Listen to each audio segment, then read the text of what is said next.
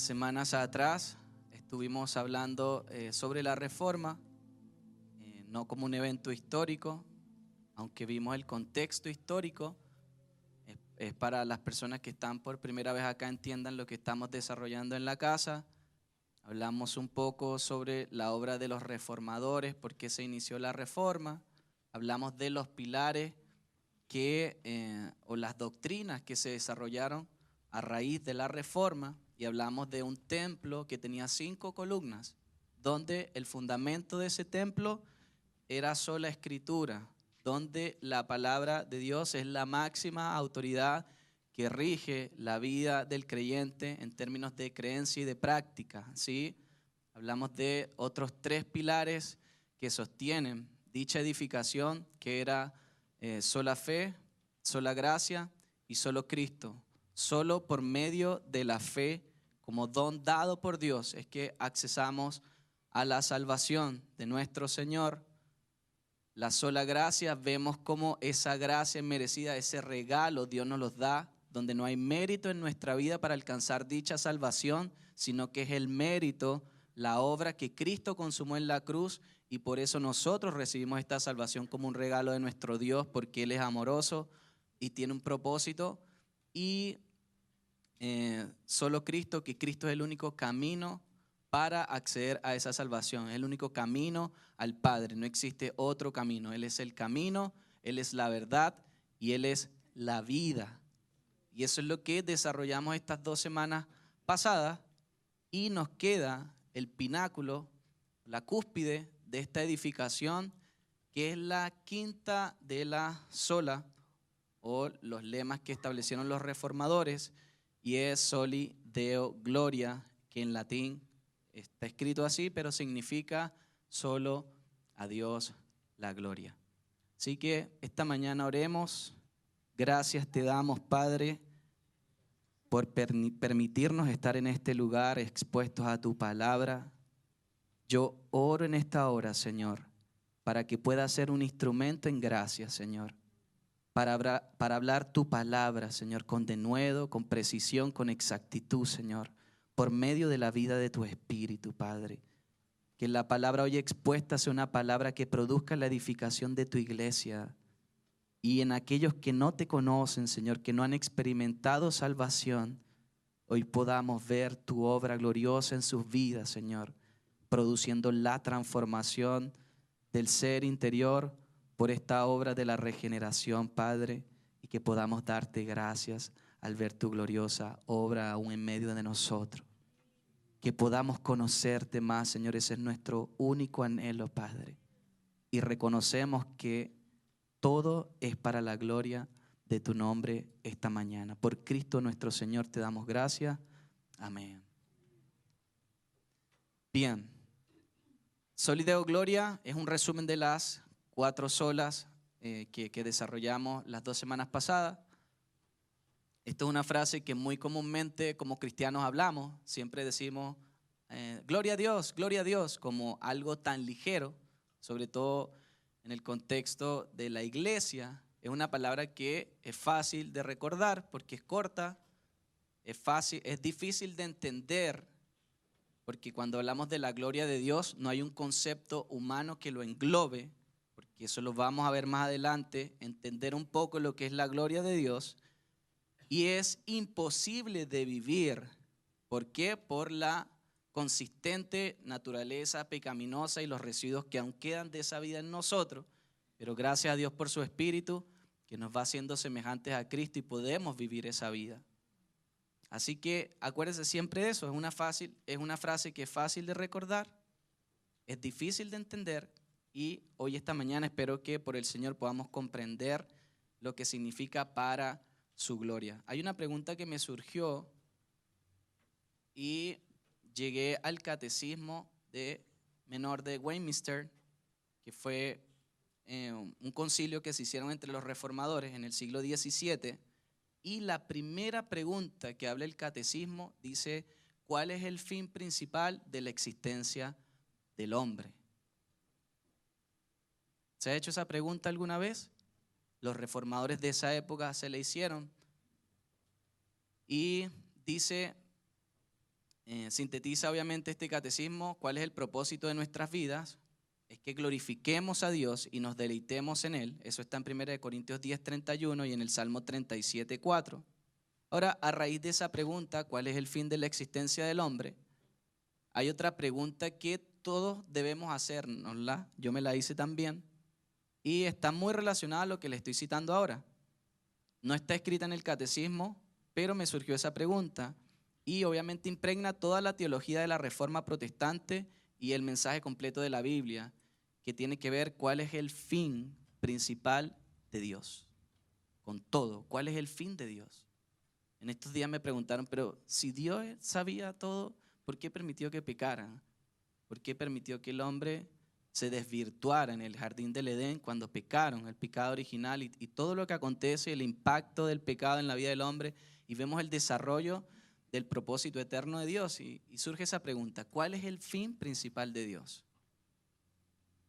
Dicho de otra manera más sencilla, ¿qué es lo que Dios busca en cada acción que Él realiza y permite? ¿Qué es lo que Dios busca con cada palabra que ha salido de su boca? Que está escrito en la Biblia. ¿Cuál es el fin de todas esas cosas? Porque lo que leemos, ¿cuál es el fin de todo? Porque todo tiene un fin. Él es principio y fin, lo decimos a la ligera. Pero ¿cuál es el fin de todas esas cosas? Y la respuesta bíblica es que el fin principal de Dios es su propia gloria. Ese es el fin de todas las cosas. Resumidito así, no tan complejo, el fin es su propia gloria gloria. Y es lo único que nuestro Dios se deleita. De eso es lo que trata Solideo Gloria, solo a Dios la gloria, porque todo lo que Dios orquesta, todo lo que Dios realiza, todo lo que Dios habla, busca es solamente esta meta y es que su nombre sea glorificado. Ese es el fin de todas las cosas podría decir que uno de los libros que más me ha impactado en la Biblia, y yo creo que los reformadores, el libro de Romanos, vemos el apóstol Pablo, ahí un teólogo por excelencia. Los primeros 11 capítulos de esta carta nos habla de la exposición teológica más profunda. Es el desarrollo, toda la teología central está ahí en esos 11 capítulos. Nuestra mente natural no lo puede concebir bien, porque el hecho de que la Biblia fue separada en versículos y en capítulos, desconectamos a veces lo que los capítulos tienen en secuencia, pero es un mismo pensamiento. Y 11 capítulos engloban esta exposición teológica, donde vemos la historia de la creación, vemos la redención, vemos lo que Pablo abarca y testifica del poder, de la gloria de Dios, vemos el papel de, la vida de nuestro Señor, cómo opera en la vida del creyente, vemos la justificación por la fe, Vemos el rol de Jesús como el segundo y el mejor Adán. Vemos también el obrar del Espíritu Santo en aquellos que han sido redimidos. Vemos la soberanía generosa de nuestro Dios en la elección de los pecadores, así como tú y como yo. Vemos el plan de salvación de Dios sobre la nación de Israel, las naciones del mundo y muchos asuntos teológicos y doctrinalmente ricos, ¿sí? Y que tienen implicaciones prácticas para nuestra vida. Y lo que me sorprende es que el apóstol Pablo concluye con esto. Termina todo ese desarrollo y vamos a Romanos capítulo 11, versículo 33 al 36. Romanos 11, 33 al 36. El apóstol Pablo, mire lo que dice.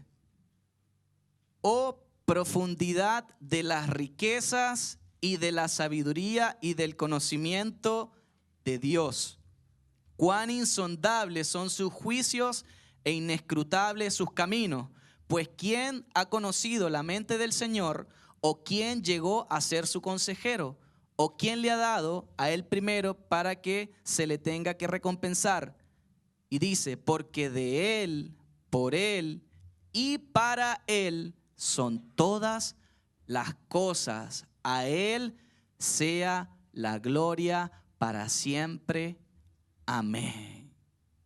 Mire cómo el apóstol Pablo cierra este pensamiento. Él, no puede evitar estallar en una doxología de este tipo y de atribuirle toda la gloria a Dios al ver el desarrollo del plan eterno, de lo que Dios pensó en la eternidad pasada y cómo Dios desarrolló todo su plan, cómo vemos la obra salvífica de Dios en todo, en todo lo que Él ha creado, en todo lo que existe. Y lo único que Pablo responde es, oh, cuán insondable, cuán profundo es tu conocimiento. No hay nadie que lo alcance a conocer porque esa es su gloria, porque Dios es eterno, porque en nuestra mente natural nunca vamos a concebir a un Dios en su totalidad. Lo que podemos conocer de Él son destellos de su gloria y por gracia, porque es lo que Él se quiere revelar a su iglesia, es lo que Él nos quiere mostrar de Él. Pero Dios en su gloria, en sus atributos, es infinito. Y el apóstol Pablo dice, wow, es, increíble, mi mente no alcanza a concebir toda la obra que has hecho. ¿Por qué lo has hecho? Pero lo, que puedo decir es que a ti sea solamente la gloria porque no hay nadie como tú. Ese es el Dios glorioso que Pablo está exaltando y al que le está retribuyendo toda la gloria. Y esta, esta frase que dice, solo a Dios la gloria, tiene dos connotaciones eh, distintas en cuanto al hombre, a la vida del hombre y a la salvación. Veámoslos por separado. En cuanto a la redención del hombre, esta frase indica que la salvación, solo Dios recibe la gloria porque Él es el autor de dicha salvación.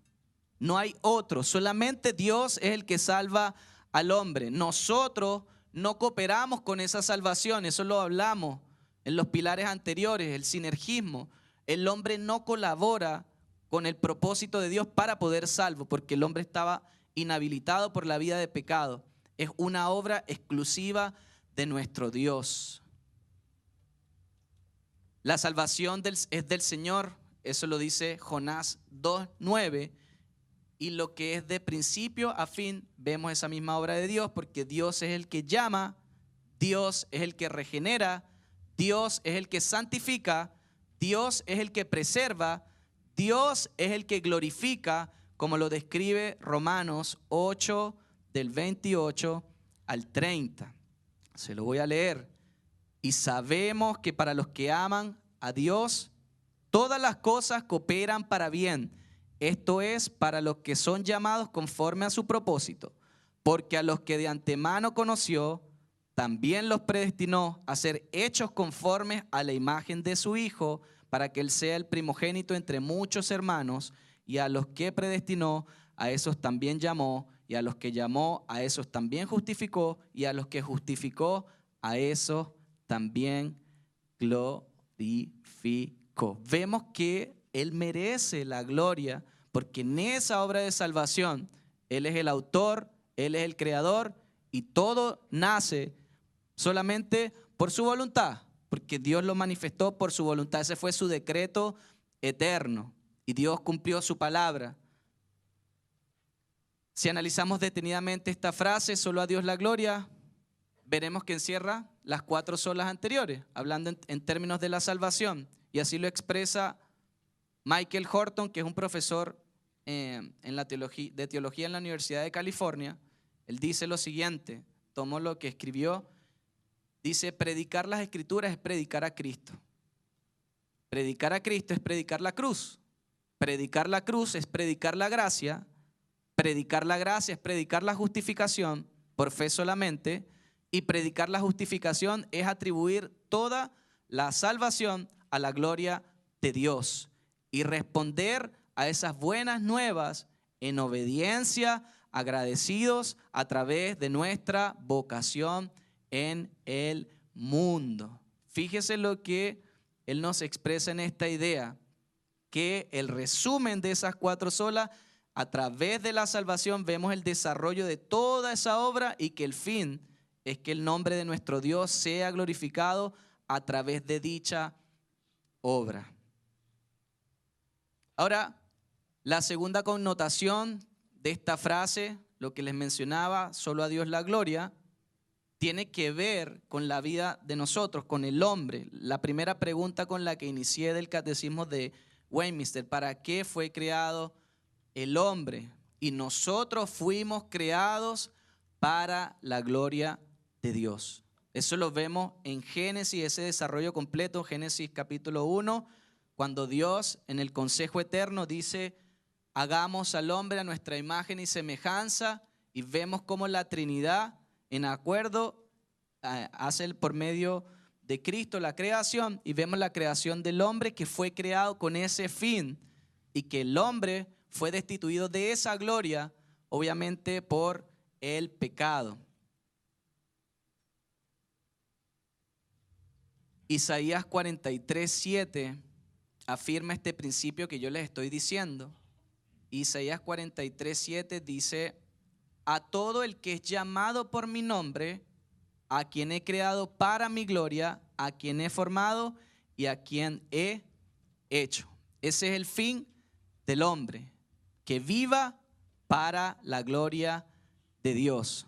Entonces, veamos en el desarrollo de la vida práctica Dicho de otra manera, ¿cuál es la razón de nuestra existencia? ¿Cuál es la razón de nuestro trabajo? ¿Cuál es la razón del matrimonio? ¿Cuál es la razón de nuestra diversión? ¿Cuál es la razón de todas las cosas que vivimos? Y debería ser la razón principal, es que es para la gloria de Dios. Por eso vivimos conforme a lo que la palabra establece, porque vivir de esa forma es para la gloria de Dios, no es para la gloria nuestra. Ese es el fin de todas las cosas. Y el, versículo que les mencioné, les mencioné anteriormente en 1 Corintios 10, 31, como dice el apóstol Pablo, entonces ya sea que comáis, que bebáis o que hagáis cualquier otra cosa, hacerlo todo para la gloria de Dios. Y ese es el fin del hombre, amado hermano. Todo lo que hacemos, si usted es deportista, como en mi caso, es para que no, no vean las virtudes que pueden existir en mí, porque si algo bueno hay en mí, son las virtudes de aquel que me llamó por su gracia inagotable. Ese es el fin del hombre. Por eso es que en esta generación vemos tantos hombres insatisfechos Vemos, eh, eh, veía los estudios de, de los porcentajes de gente que vive con pánico, depresión, tristeza, todas las enfermedades de este siglo. Y si usted ve, son personas que tienen trabajo, que tienen recursos, que tienen familia y que aún así viven de esa forma. Porque el hombre no va a encontrar su deleite en otras cosas si no es para la gloria de Dios.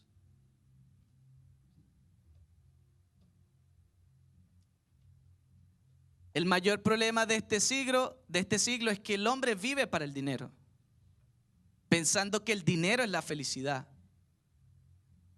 Y hay gente con dinero, yo conozco gente que tiene recursos y aún así tienen vidas miserables.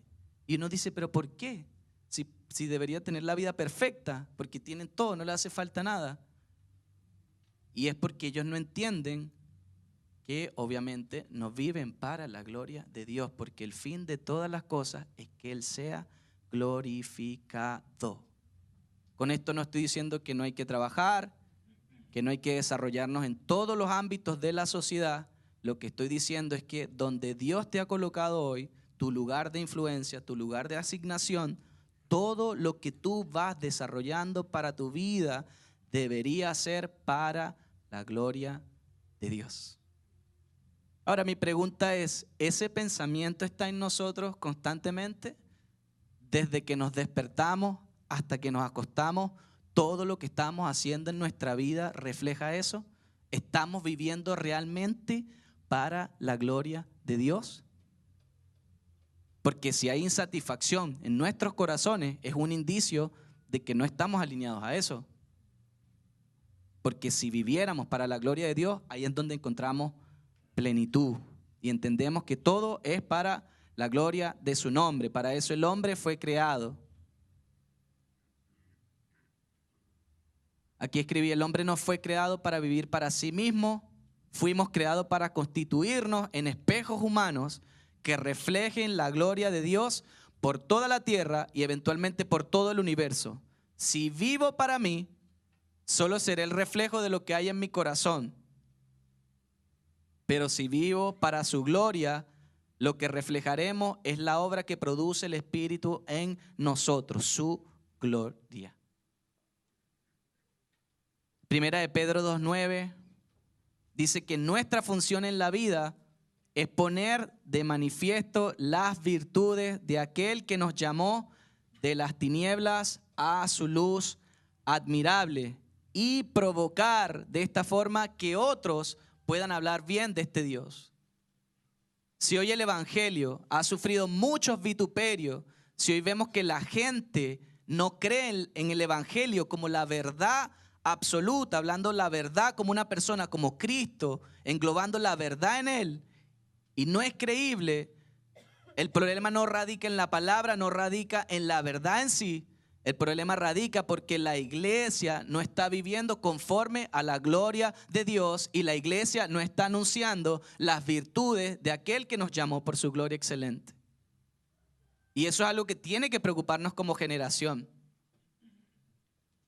En la iglesia primitiva, usted ve el desarrollo de la iglesia primitiva y, el Evangelio avanzó y arrasó de una forma gloriosa ¿Y por qué pasaba eso? Porque ellos vivían para la gloria de su nombre.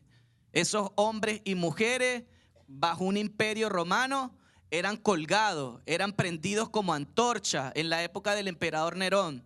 ¿Por qué? Y ellos iban, yo me imagino esos cristianos ahí no temblorosos, no viviendo doble vida, sino siempre confiados en su Señor y viviendo hasta su último aliento de vida solamente para su gloria, aun cuando estaban siendo incendiados, aun cuando estaban siendo lacerados, aun cuando estaban siendo comidos por animales como entretención y show para Roma, pero ellos están glorificando el nombre de nuestro Señor y para eso vivieron.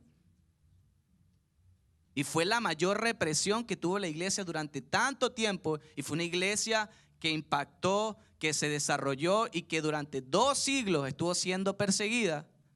Y la herencia que hoy tenemos, obviamente por las obras de la providencia de nuestro Dios, pero también por lo que esos hombres hicieron.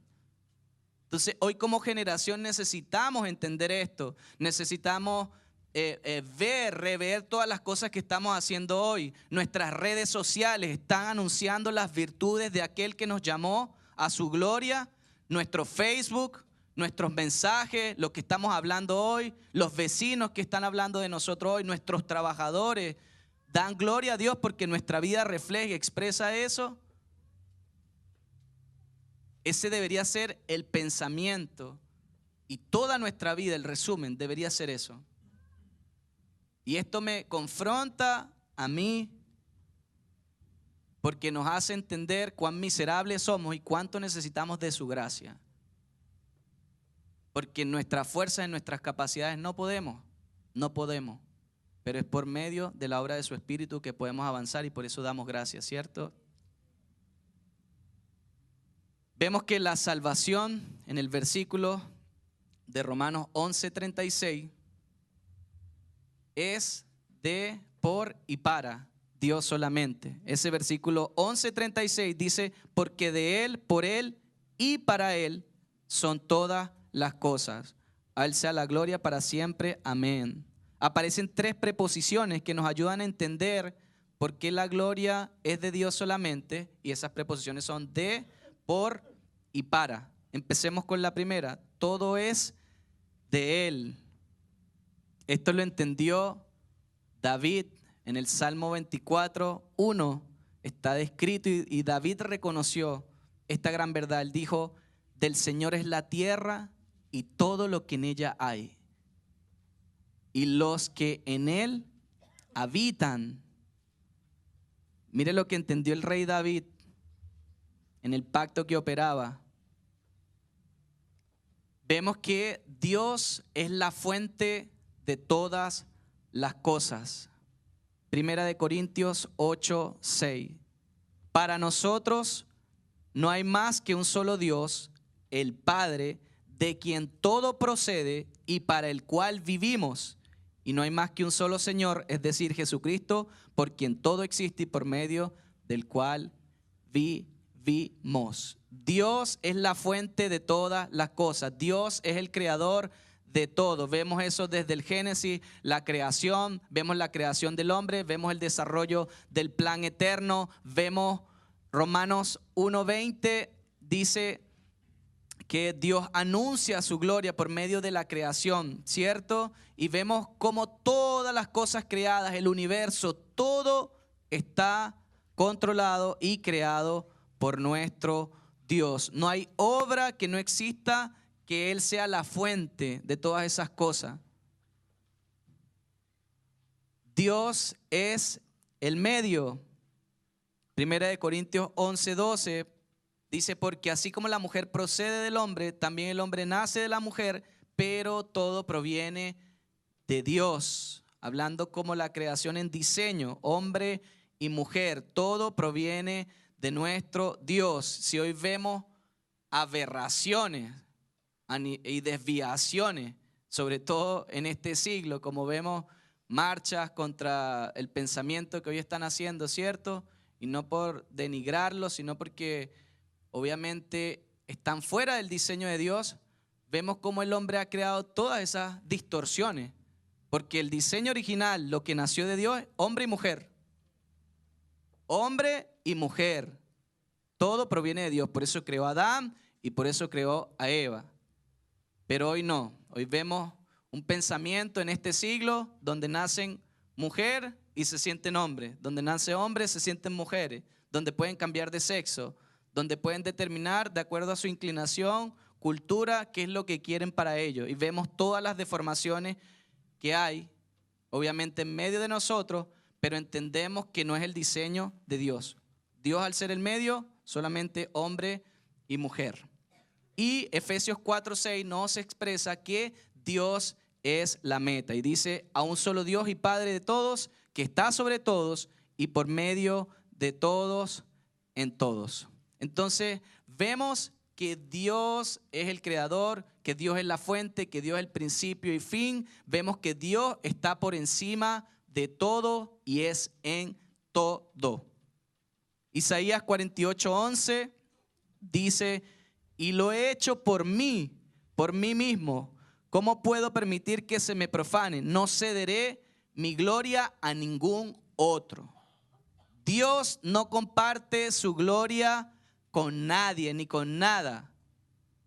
Es celoso con su gloria porque su gloria engloba todo lo que Él es, su santidad, todo. O sea, toda la persona de Dios engloba lo que es esa gloria y Él no cede su gloria a otro. Y en la, en la palabra vemos un caso en Hechos 12, 20, cómo el rey Herodes intentó quedarse con la gloria de Dios y qué fue lo que le pasó. ¿Recuerda eso? Entremos un poco en contexto. Hechos 12, 20 dice que Herodes estaba furioso con los de Tiro y Sidón, pero ellos se pusieron de acuerdo y se presentaron ante él, habiéndose ganado el favor de Blasto, camarero del rey, pidieron paz porque su región dependía del país del rey para obtener sus previsiones. Eh, el día señalado, Herodes, ataviado con su ropaje real y sentado en su trono, le dirigió un discurso al pueblo. La gente gritaba, Hechos 12, 22, la gente gritaba, voz de un Dios, no de hombre. Fíjese cómo la, la palabra está escrito ahí, voz de un Dios, Dios con D minúscula, porque nuestro Dios, el que no comparte su gloria, es con D mayúscula. Voz de Dios, no de hombre. Versículo 23. Al instante, un ángel del Señor lo hirió porque no le había dado la gloria a Dios. Y Herodes murió comido de gusano. Está escrito, hermano. Eso no es una historia, un cuento. No, eso aconteció. El rey Herodes, haciendo el discurso frente al pueblo, quiso robarle la gloria a Dios. Quiso quedarse él con esa gloria, con el egocentrismo que está en el corazón del ser humano y dice que Dios lo hirió porque no le había dado la gloria a él. Porque como dice Isaías 48:11, Dios no comparte su gloria con nadie. Y si nosotros no hemos caído muertos hoy, fulminados por Dios, es porque seguimos viendo día a día la manifestación de su misericordia y de su gracia sobre nuestra vida, porque Dios tiene la capacidad de cortarnos. Aquello que quiere quedarse con su gloria, Dios puede hacerlo. ¿Cuántas veces no hemos hecho las cosas y nuestro corazón ha sentido el orgullo de, sentirse eh, valorado, de sentirse que, que se ha puesto en una posición de eminencia, de sentir que yo lo logré por mis capacidades, yo puedo hacerlo. ¿Cuántas veces no le hemos robado nosotros la gloria a Dios haciendo las cosas para nuestros imperios personales, para nuestro deleite, para los deseos de nuestro corazón? Y fíjese que el rey Herodes cayó muerto delante de Dios. Deberíamos temblar ante esto. Yo cuando leí este versículo con este entendimiento, me postré de rodillas y le pedí perdón al Señor. ¿Cuántas veces no hemos querido robar su gloria? Pero Él ha sido bueno con nosotros, amado. Y por eso aún estamos acá donde estamos. No hemos perecido, porque Él no comparte su gloria con nadie.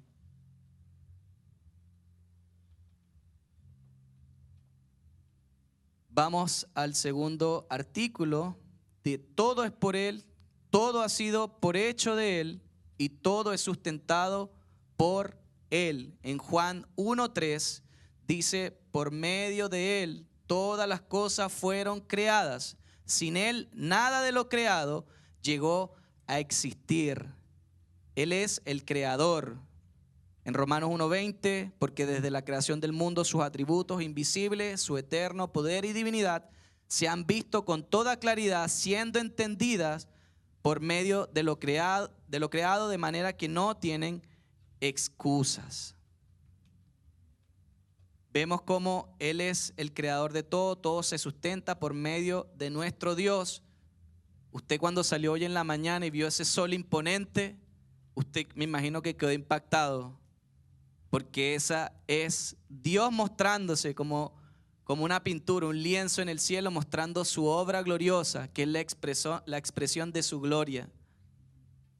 Aquellos que no pueden verlo es porque tienen obviamente el entendimiento entenebrecido y no pueden ver la gloria de Dios. Está velado para ellos, para los que no han nacido de nuevo.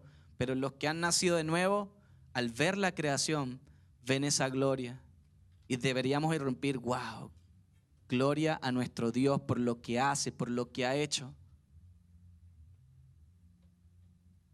Hebreos 1.3 dice que el Hijo es el resplandor de la gloria de Dios, la fiel imagen de lo que Él es y que Él sostiene todas las cosas con su palabra poderosa. Después de llevar a cabo la purificación de los pecados, se sentó a la derecha de la majestad en las alturas. Sustenta por su palabra. En su soberanía, Dios determina el orden de todas las cosas. Dios es soberano. Nuestro apóstol en casa nos desarrolló esto y creo que hay un entendimiento mayor de entender lo que es la soberanía de Dios. Por eso entendemos hoy en día, cuando hablamos de la existencia del hombre, si se ha hecho esas preguntas, como yo me las hice, usted debe saber que Dios determinó cuándo fue su nacimiento, Usted debe saber que Dios determinó cuál fue su género. Usted tiene que saber que Dios determinó cuál era el color de su piel. Usted tenía que saber que Dios fue el que determinó cuál era el lugar de su nacimiento. Dios determinó quiénes serían sus padres. Dios determinó dónde usted estudiaría. Dios determinó todos los acontecimientos en nuestra vida porque vemos esa soberanía obrando en nosotros que, obviamente es el desarrollo del propósito de Dios en nosotros con el fin de que sea para la gloria de su nombre. Hermanos, aún los que Dios no ha salvado y no va a salvar, suena muy duro esto, pero aún esas personas le van a dar la gloria a Dios. ¿Por qué? Porque el día del juicio, su justicia y su ira va a ser saciada, porque es uno de los atributos de nuestro Dios y necesita ser glorificado también. Y usted puede decir, oh, ¿cómo Dios puede ser de esa forma? Todo es para su gloria, todo es para su gloria. Por eso nos regocijamos por esta salvación, por este regalo, por lo que hoy disfrutamos de Él. De esta forma llegamos a todo es para Él todo ha sido creado por medio de Él y para Él, como lo dice Colosenses 1.16. Y no solo de lo creado, sino que Dios es el controlador de todo lo que acontece por las obras de su providencia. Dios controla todo lo que nos acontece y esas son las obras de su providencia, su gobierno, su soberanía. Vemos en Hechos 2.23, dice, a este entregado por el plan predeterminado y previo conocimiento de Dios, clavasteis en una cruz por manos de impíos y le matasteis. El plan predeterminado y previo conocimiento de Dios. En Dios, hermano, no hay plan B, no hay plan C, como lo expresa nuestro hermano Steven Lawson. No hay cambio en el consejo eterno de su voluntad. Lo que Dios decretó y lo que habló en la eternidad pasada, lo que está escrito va a ser y nada puede frustrar los planes de nuestro Dios, porque el fin es que todo el desarrollo de su propósito eterno sea para la gloria de su nombre. Entendemos que Dios es el administrador, es el ejecutor del plan eterno. Isaías 14, 27 dice, si lo ha determinado el Señor Todopoderoso, ¿quién podrá impedirlo? Si Él ha extendido su mano, ¿quién podrá detenerlo? Esto es glorioso, hermano. Yo le decía ayer a mi esposa, es glorioso entender esto porque ya nosotros no tenemos que decidir. Usted no tiene que decidir, hermano. Ya todo ha sido establecido en un consejo eterno y por el desarrollo de las obras de la previdencia, Dios nos va a llevar a la consumación de su propósito eterno. Ahora, ¿cómo conocemos las cosas que Dios nos ha concedido, que dice la palabra? Por medio de su Espíritu entendemos lo que Él nos ha concedido para que nosotros caminemos y andemos en ellas. Y es un descanso para nuestra vida, porque ya nosotros no decidimos, hermano. Nosotros no decidimos, nosotros solamente vivimos para la gloria de su nombre. Cuando usted vaya a tomar una determinación, una decisión, sea cual sea, las decisiones más fuertes como familia son las decisiones económicas, ¿cierto? Son las que tienen más impacto. Pero cualquier decisión que usted tome, si usted está tomando una decisión económica hoy, pregúntese si es para la gloria de Dios. Si usted está tomando una decisión emocional, pregúntese si eso glorifica el nombre de Dios. Cualquier decisión que usted esté tomando hoy, hágase esa pregunta internamente. Esta decisión, lo que hoy estoy aprobando, es para la gloria de nuestro Señor. Ahora, hablando del contexto de, para, por medio de Él, para Él, veamos lo que es la gloria de Dios. Les dije al principio que definir la gloria de Dios es imposible. Nosotros no podemos envasar a Dios en un concepto humano. Es imposible. Él es eterno. Él es infinito. La sabiduría humana no alcanzaría a definirlo en una expresión exacta. Pero por la palabra vemos que hay unos aspectos que podemos entender lo que es su gloria. Definirla es difícil, como se los digo, nadie lo ha visto jamás. Moisés le rogó al Señor que le mostrara su gloria. En Éxodo 33, 18, y Dios le dijo, no puedes ver mi rostro porque nadie puede verme y vivir. La Biblia y en la teología reformada se hablan eh, de dos aspectos de la gloria de Dios. Esto también se ha desarrollado en la casa, igual lo voy a comentar un poco que tiene que ver con la gloria intrínseca de Dios y su gloria adscrita. La gloria intrínseca de Dios es el peso de todo lo que Dios es. La palabra hebrea que se define esto es la palabra kabot y tiene este significado en la Biblia, algo pesado.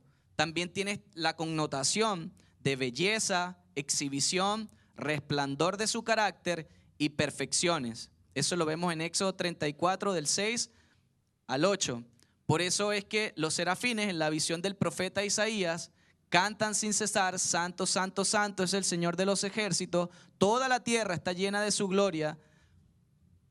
pues la creación testifica de la gloria de Dios y esa gloria es infinita, abarca todo lo que Él es. Ahora, piensen en esto por un momento.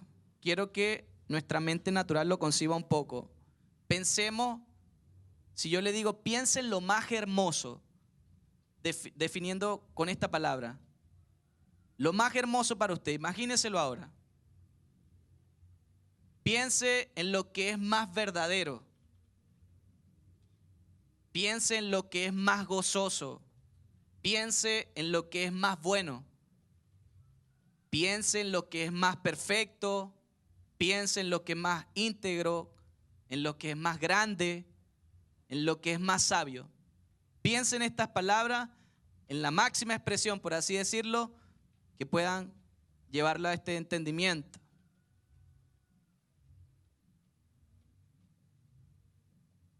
Aún pensándolo, como todas estas características, es imposible llegar a un entendimiento que cada palabra lo describa a un nivel infinito. Así es la gloria de Dios.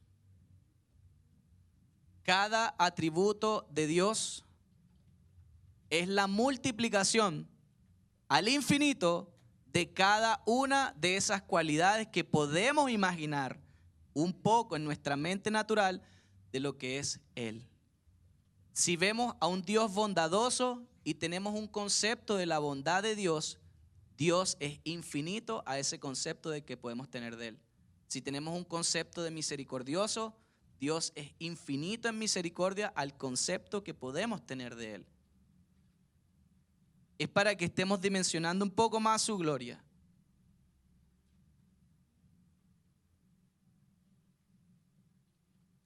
Ahora, la gloria adscrita de Dios es el renombre que Él obtiene y recibe de su creación cuando Él despliega sus atributos, cuando Él se muestra revelándose a sí mismo a través de la palabra y a través de sus obras. La palabra griega para gloria es doxa en el Nuevo Testamento y tiene esta connotación. De ahí es donde viene la palabra doxología, que hemos escuchado muchas veces.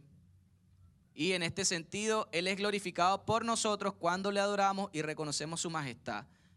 Aquí escribí glorificar a Dios, es decir, es atribuirle la gloria, el honor, no significa que lo estamos haciendo más glorioso, porque nadie puede añadir algo más a su gloria, sino que estamos reconociendo el despliegue de esa gloria y la respuesta de nuestra vida es adorarle por quien Él es.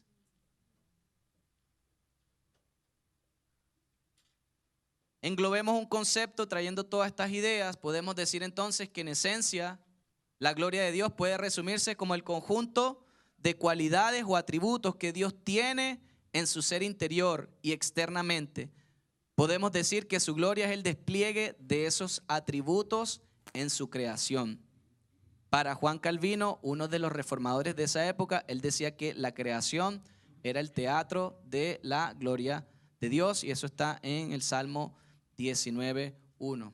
Los cielos y el firmamento anuncian tu gloria. La misma creación refleja la sabiduría, refleja el poder, refleja la majestad, refleja la trascendencia, refleja la belleza, el universo. Todo lo creado refleja todas esas características de nuestro Dios, su bondad, su benevolencia.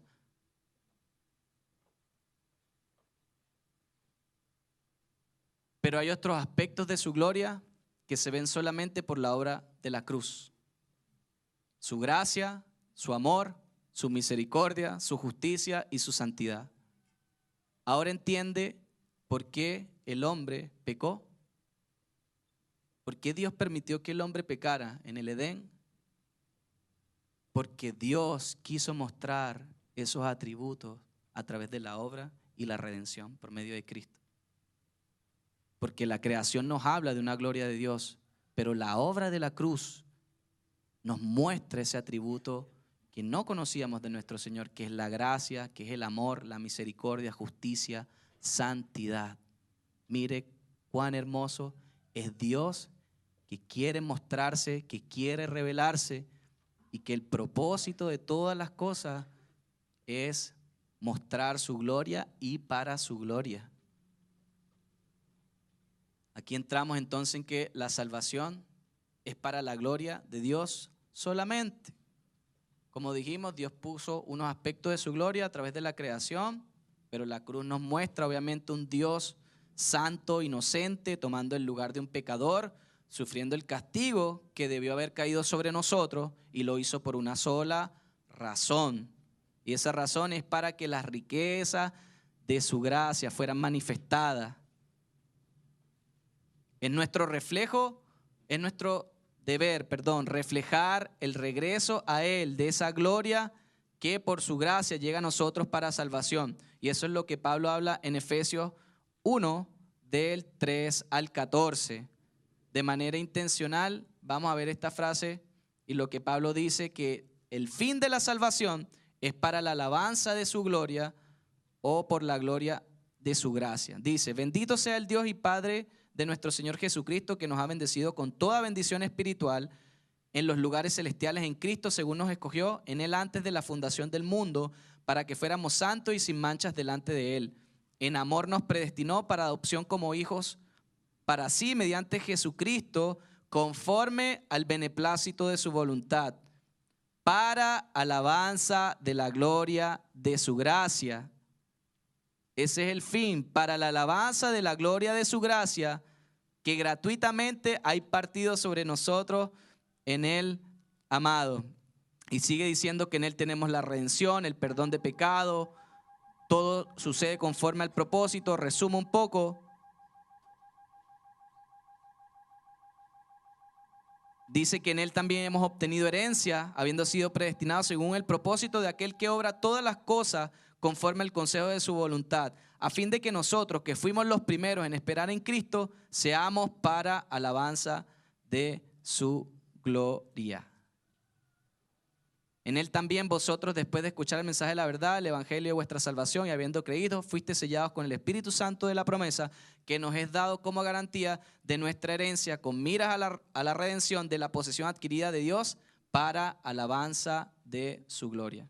Fíjese lo que hablan todos estos versículos.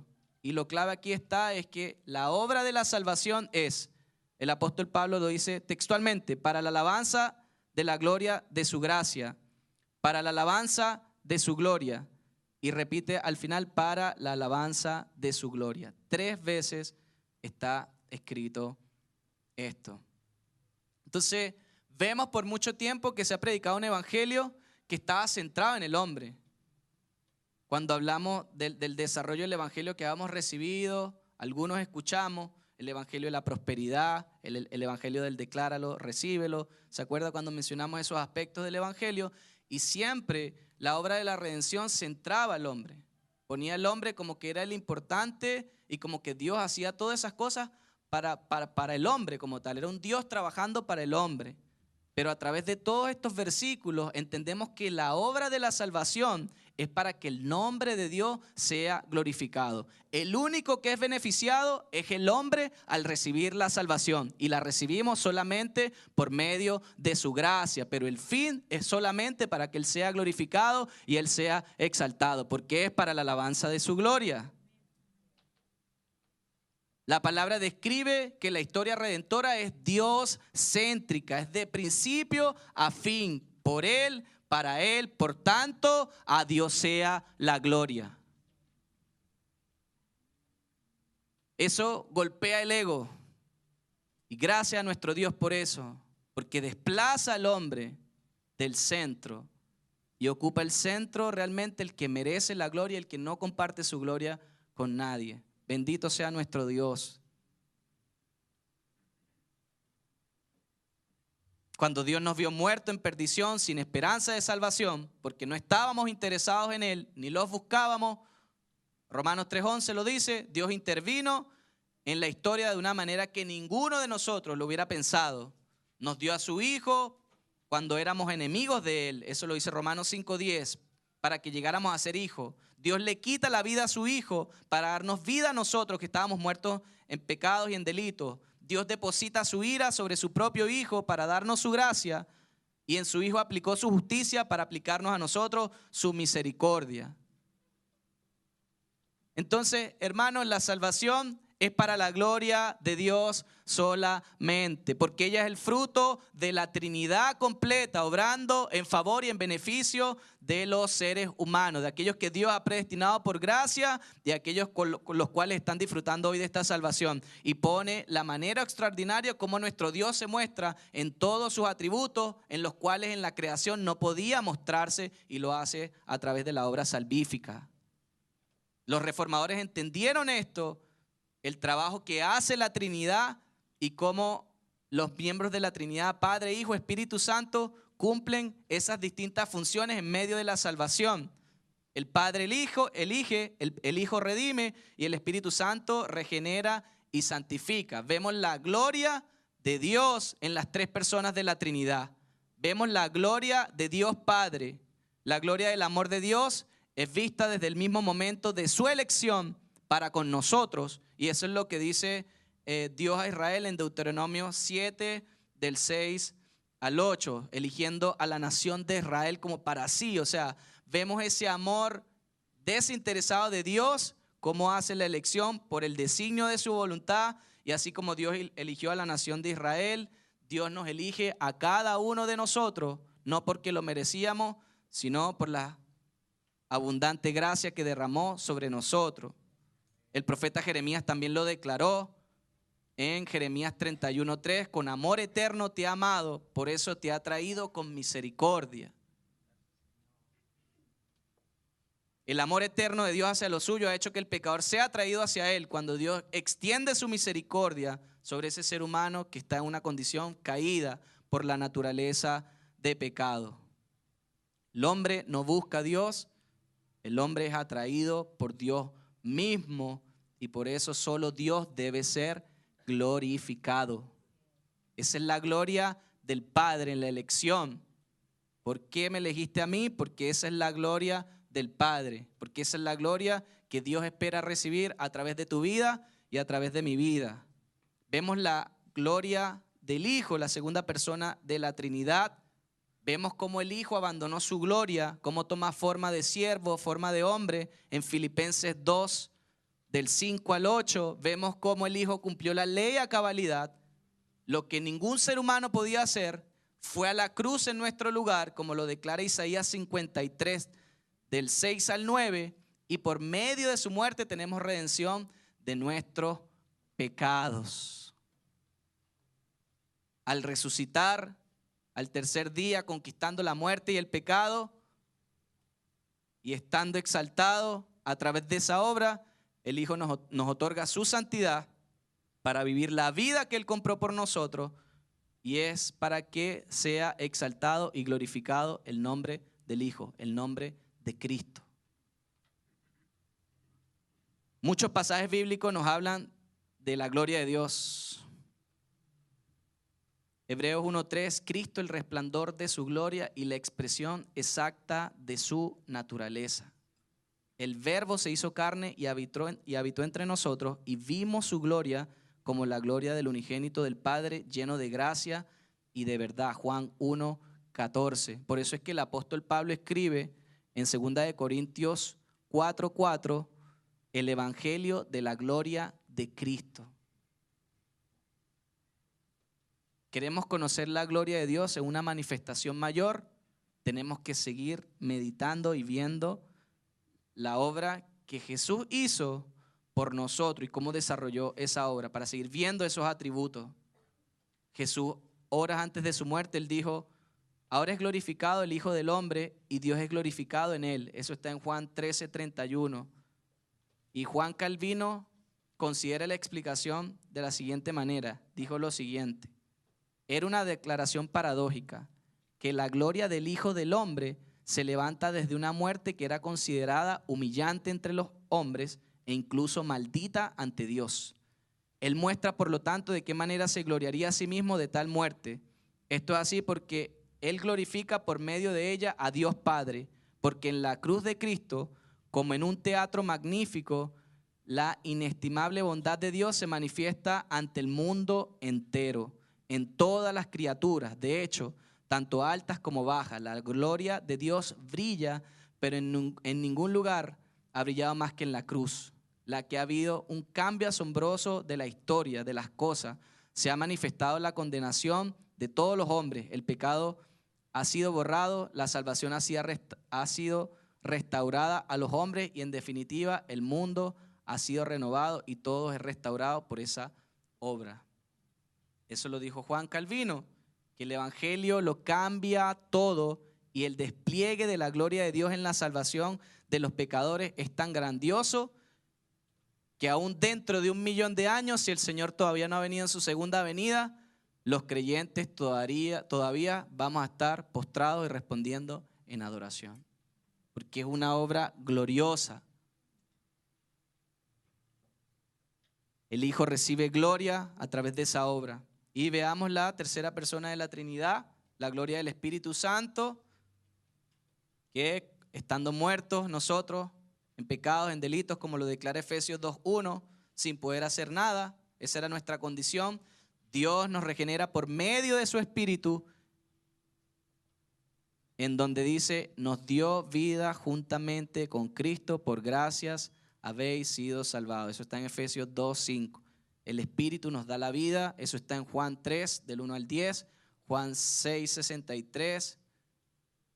Por tanto, a la luz de su obra en nosotros, el Espíritu también es digno de recibir esa gloria, englobando la persona de Dios. Entonces, vemos que la salvación de principio a fin es solamente para que el nombre de Dios sea glorificado. Solamente para que el nombre de Dios sea glorificado. Hoy estamos viendo respuestas a las oraciones que se han hecho en esta casa por salvación. Estamos viendo cómo, cómo el Señor está transformando la vida de las personas y cómo esa obra se ha manifestado en muchos. Y eso, amados hermanos, no es para que nosotros nos gloriemos y digamos que es por las oraciones que estamos haciendo, porque correspondemos solo porque su espíritu nos lleva a orar, no porque nace de nosotros. Y Dios lo hace por medio de nosotros solamente porque la obra de la salvación es para que su nombre sea glorificado. Cada vez que una persona se arrepiente y se convierte porque recibe el testimonio en su espíritu que ha nacido de nuevo, es para que el nombre de Dios sea glorificado.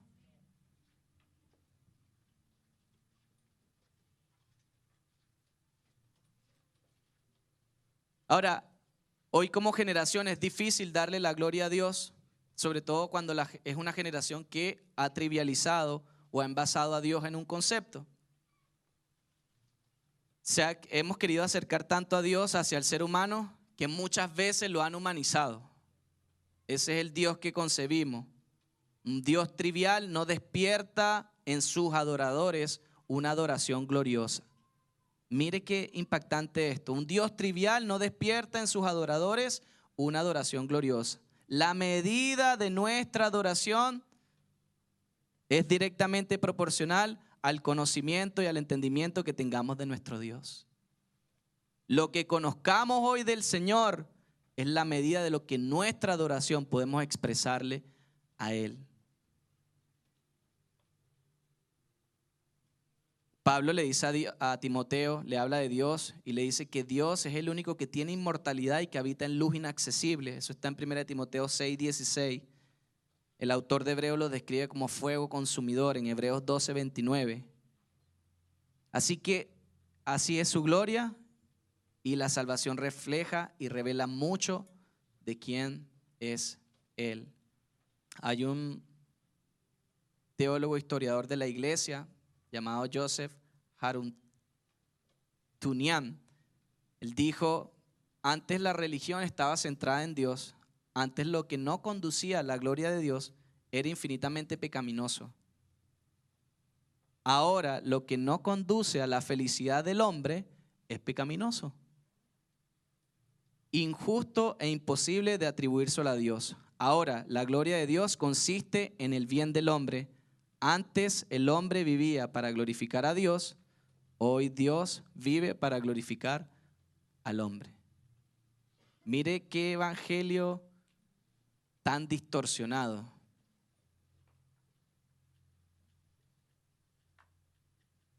Antes el hombre vivía para glorificar a Dios, hoy Dios vive para glorificar al hombre. Totalmente errado, totalmente equivocado. Al ver el desarrollo de la obra de la cruz, vemos que nuestra vida es el resultado de su gracia. Vemos que nuestra vida es el resultado de su obra solamente porque Dios quiso mostrarse como Él es. Dios quiso mostrarnos un poco de sus atributos, de esa medida infinita, para que los conozcamos, para que tengamos ese beneficio, pero todo es para que sea para, para la gloria, obviamente, de su nombre. Ahora, usted se puede preguntar, entonces hablar de solideo gloria es presumido o egocéntrico de parte de Dios que todo sea para su gloria? Porque usted puede decir, ah, pero Dios es un Dios egocéntrico que quiere todo para Él. Y no es así. En primer lugar, no puede ser porque Dios no es injusto ni es idólatra. Él lo hace porque su gloria es lo que Él es. Él no necesita que le demos gloria. Él no lo necesita. Él no necesita que nosotros le adoramos. ¿Por qué? Porque Él tiene adoración celestial. Él tiene ángeles que le adoran. Él no necesita nuestra adoración. Él es autosuficiente. Dios no tiene ninguna sed por saciar. Eso lo vemos en Hechos 17, 24. Entonces, el fin de todas las cosas es que Él orquesta y hace todo para su gloria con el fin de desplegar su suficiencia ante nosotros para compartir su riqueza y un deleite infinito de quien es Él en nuestra vida. Por eso es un deleite, amados hermanos, exponernos a su palabra. Por eso es un deleite orar juntos, por eso es un deleite cada convocatoria, por eso es un deleite cuando escuchamos su palabra, porque nuestro deleite está en conocerlo cada día más a Él. Si hay otras cosas en nuestra vida que tienen un primer lugar antes que ese deleite, entonces tenemos que rever nuestro corazón porque tenemos ídolos internamente. Porque nada puede llenarnos más en nuestro ser interior que conocerlo a Él. Si hay otra motivación en nuestro, en nuestro corazón que no esté inclinado a eso, entonces estamos viviendo para algún ídolo, que para algunos es el dinero, para algunos es la familia, para algunos es el trabajo, para algunos es la esposa, para algunos son los hijos. Y usted sabe que Dios no comparte su gloria con nadie. Y sabe cuál es la consecuencia cuando queremos robarle la gloria a Dios.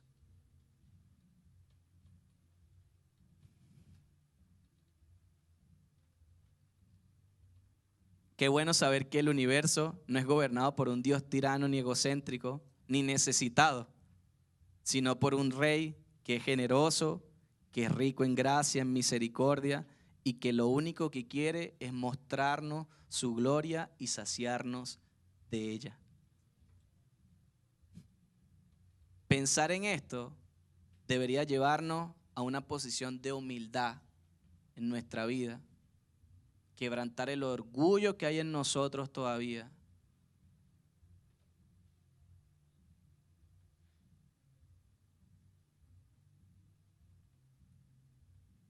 Le pido cinco minutos más.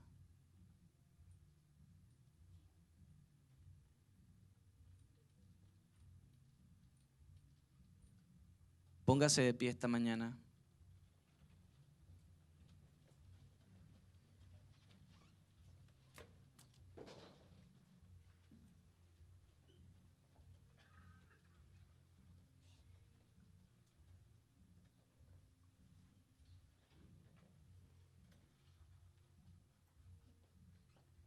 Amados hermanos, invitados, entender que vivimos para la gloria de Dios es para que el egocentrismo sea desarraigado de nuestro corazón. Es para que entendamos que nosotros no estamos viviendo una vida al azar. No estamos viviendo una vida donde solo hay una existencia. Vivimos por vivir sino que hay vidas con propósito. El propósito es que podamos ver toda la persona de Dios no solamente a través de la creación, sino a través de la obra de la cruz, todo lo que Él expresa en esos atributos que son infinitos, y que veamos y entendamos que si hoy en día hay dones, hay talentos, hay oportunidades, hay inteligencia, hay fortaleza, hay recursos. Todo lo que hay es porque Dios lo permite por su gracia y es porque es para la gloria de su nombre. El apóstol Pablo en 1 Corintios 4, 7 dice, ¿qué tienes que no recibiste? Y si lo recibiste, ¿por qué te jactas como si no lo hubieras recibido? Porque el único que merece crédito, el único que merece gloria es nuestro Dios, porque Él es la fuente de todas las cosas, de todo, hermano, de todo, de todo, de todo. El, el, significado de nuestra vida, todo en nuestra vida tiene que girar y tiene que ir en dirección de glorificarlo solamente a Él. Eso es lo único que va a traer satisfacción en nuestro corazón y en nuestra alma. Y si hoy has sentido insatisfacción, si hoy has sentido inconformidad en tu alma, ha pasado eso, es porque Dios no está ocupando el primer lugar para vivir para su gloria. Necesitamos destrabar de nuestra vida sin darnos cuenta los ídolos que tenemos. Los ídolos quieren robarnos el tiempo, que es el mayor recurso que nosotros tenemos para que podamos exponernos a su palabra y para que podamos conocerle a Él. Por eso cuando la casa lo invita, vamos a orar, vamos a tener tiempo para congregarnos. Hermanos, esto no lo hacemos porque queremos que estén un día más acá o porque estamos llenando una agenda es porque entendemos la necesidad, tenemos la necesidad por el Espíritu y entendemos que nuestro Dios quiere revelarse aún más. La palabra que hoy estamos recibiendo por gracia es una palabra donde Dios se ha mostrado de una forma donde nos ha preservado a través de la sana doctrina y tenemos que dar gracias a Dios por eso, porque es un privilegio, hermano, porque hay otros lugares donde se está hablando un evangelio distorsionado, donde hay iglesias, donde hay miles, millones, hay iglesias online, donde están, parece que fuera súper glorioso, pero la estructura interna de la iglesia no existe porque son personas que están viviendo para su ego, son personas que están siendo alimentadas para su ego y no están viviendo para la gloria de Dios. Y sabe que la gloria de Dios nos va a costar todo. La gloria de Dios te va a costar tu trabajo, la gloria de Dios te va a costar la familia, la gloria de Dios te va a costar todas las cosas. Porque hay decisiones radicales que tenemos que tomar hoy, hoy, hermano, hoy, no mañana, hoy como familia y se nos habló días atrás para que podamos vivir para su gloria y para que como generación la gente pueda ver a través de nosotros las riquezas de su gracia, de aquel que nos llamó por su gloria excelente. Si hoy eso no está pasando, tenemos que revernos y tenemos que ver si nuestra vida está alineada realmente a esto. Porque si vivimos para su gloria, hermano, vamos a salir por esa puerta y vamos a proclamar, vamos a anunciar, vamos a defender la verdad, vamos a dar a conocer todo lo que Dios es.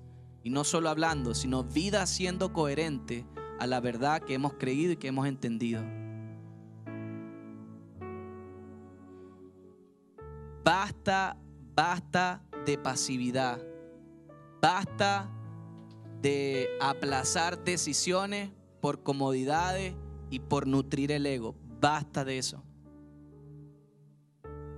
Basta, basta. Hoy el Señor nos está diciendo que necesitamos vivir para su gloria. Vivir para su gloria. Y ese es nuestro deleite. Ese es nuestro deleite. Ese es el deleite en nuestra vida. Vivir para su gloria. Esa es la esencia de nuestra vida cristianas. No centrados en nosotros mismos, se trata de vivir contemplando su gloria, la gloria del Evangelio, para ser transformados más a la imagen de Cristo y reflejar esa gloria en cada una de las áreas de nuestra vida, en la relación con la esposa, en la relación con nuestros hermanos, en los estudios, en todo el desarrollo de nuestra vida. Todo es adoración a Él para que otras personas puedan verlo y puedan conocerlo también. La reforma, amada iglesia, no fue un evento histórico solamente. Es un proceso que va a seguir en nuestra vida porque la iglesia reformada es siempre reformada. Y entender la reforma es para que entendamos nuestro origen, es para que no nos desviemos de la verdad y de la rica herencia que dejaron estos hombres y estas mujeres que preservaron la verdad y que dieron su vida para ellos, pero para que hoy nosotros valoremos ese regalo que Dios nos dio, que es su palabra, y para que podamos seguir conociéndole y para que todo lo que hagamos sea para la gloria de su nombre.